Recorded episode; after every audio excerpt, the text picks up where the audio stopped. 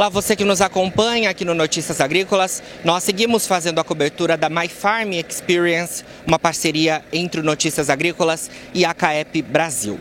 Uma das propriedades visitadas aqui ao longo dos últimos dias no estado de Iowa foi a do produtor John Maxwell. Ele tem uma propriedade familiar e ele é, é um dos principais produtores aqui é, dessa região. E ele falou um pouco pra gente sobre a sua experiência, porque o John, ele é um produtor de soja e milho, mas também tem su em sua propriedade pecuária e granjeiros.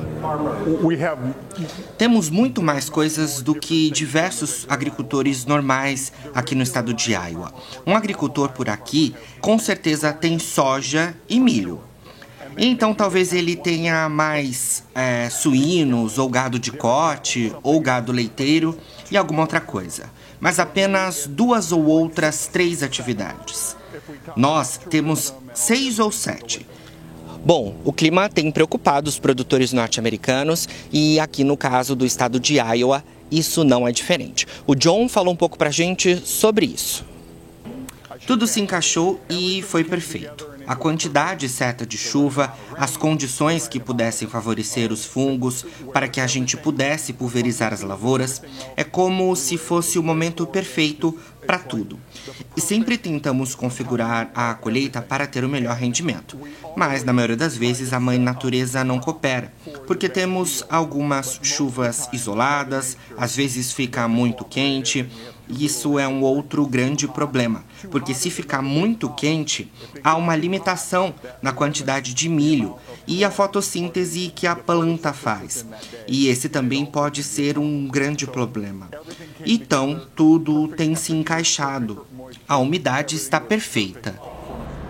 Acreditamos que a temporada será muito boa, com cerca de 350 sacas por hectare de produtividade no milho. Estamos em uma situação muito única. Porém, se você for um pouco mais longe, cerca de 50 quilômetros ao oeste do estado de Iowa, vai estar muito seco. E estamos no local onde as chuvas aconteceram, mas isso não é uma realidade para a maioria dos produtores. Ainda assim, nós achamos que teremos uma ótima safra e acreditamos que os preços também estarão bons.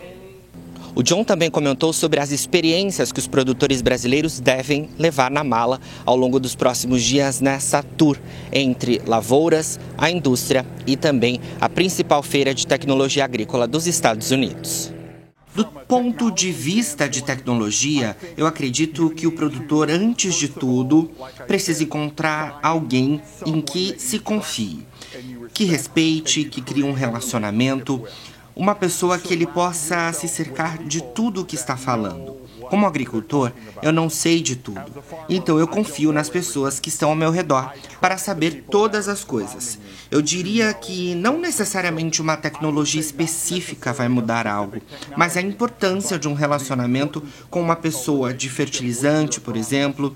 E esses relacionamentos são importantes, porque eu quero ver as empresas sendo muito boas, com muitas tecnologias, mas com pessoas que se confiem nessa relação com seu revendedor ou com outros profissionais do tipo.